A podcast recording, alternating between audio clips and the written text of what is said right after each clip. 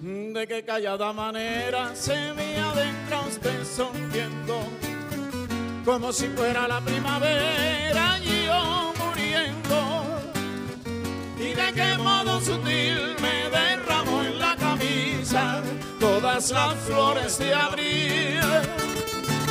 Décimo primeiro rolê. A gente tá sobrevivendo bem, hein? Ou melhor, mais ou menos, né? O que importa mesmo é que sextou. E como é tradição aqui, mais uma dica pro fim de semana.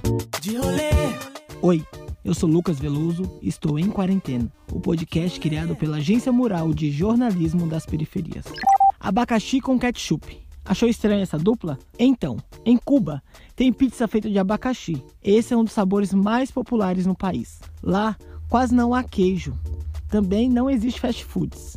Então, as pizzas viraram uma paixão nacional, tipo a feijoada aqui pra gente. Tem pizza até na praia. Então, essa é só uma das curiosidades de um país que você pode conhecer muito mais neste fim de semana. Cuba.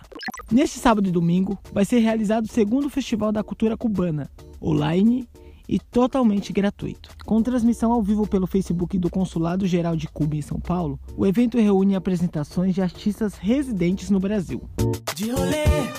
Além disso, o festival é uma oportunidade de intercâmbio cultural sem sair de casa e conta com diversas atrações, como a orquestra conhecida por ser a mãe de todas as charangas e símbolo da música cubana, a Orquestra Aragão. Com mais de 80 anos de existência, o grupo é liderado pelo violonista Rafael Lai Jr., filho de um dos primeiros líderes da orquestra, Rafael Lai.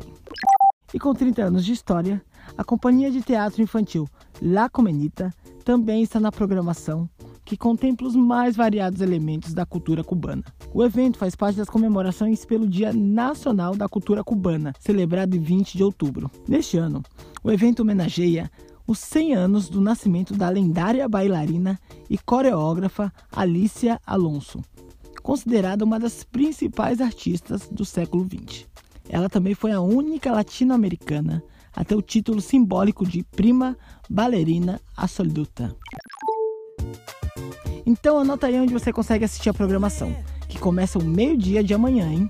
Na TVT, a TV dos Trabalhadores, no canal 44.1 para Grande São Paulo, na página do Facebook do Consulado Geral de Cuba em São Paulo e no canal do YouTube do jornal Brasil de Fato. Por aqui a gente segue em quarentena, desejando que tudo isso passe logo. Se tiver rolê, indicação de filme, outra dica para quarentena, manda pro nosso zap este podcast tem o apoio da Embaixada e Consulados dos Estados Unidos no Brasil. O podcast tem a edição de Wagner de Alencar e o áudio ficou com a Juliana Santana. Por fim, lave sempre suas mãos. Se for sair de casa, não vai sem máscara. Até semana que vem. É nóis.